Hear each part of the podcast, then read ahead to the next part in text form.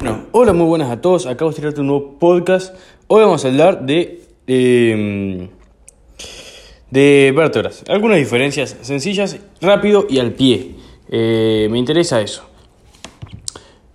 ¿Qué, ¿Qué, vértebras vamos a hablar? Bueno, grupos vertebrales de eh, grupo cervical, el torácico y el lumbar. ¿Por qué? Porque eh, ya a nivel sacrocoxigio, ya si no diferencian ese nivel de la columna vertebral, gente, un podcast no, no les va a servir. Van a tener que meterle algún videito de YouTube o algo de eso. Mínimamente, ni hablar del libro, pero bueno.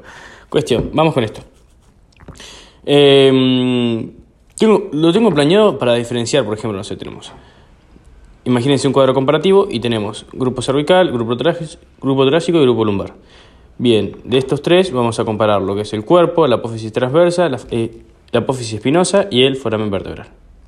Bueno, continuamos entonces. Respecto al cuerpo, el cuerpo del grupo cervical va a ser más ancho que largo. El cuerpo de, la, de una vértebra torácica va a ser igual de ancho que igual de largo.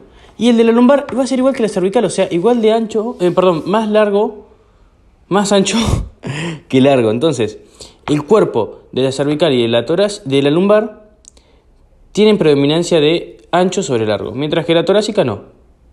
Bien, pasamos a foramen eh, vertebral. El de la cervical es triangular, el de la torácica es circular y el de la lumbar triangular también como la cervical.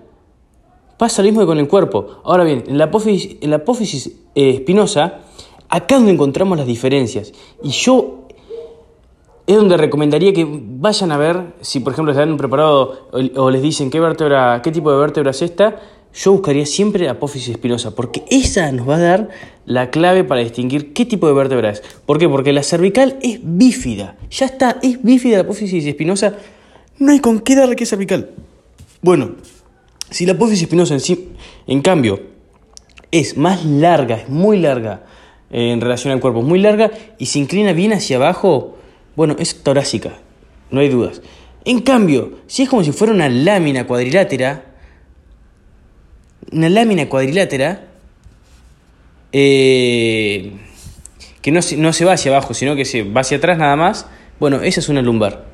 Esas son las apófisis espinosas. Ahí es donde tenéis la clave porque no hay cómo errarle. No hay cómo errarle con eso.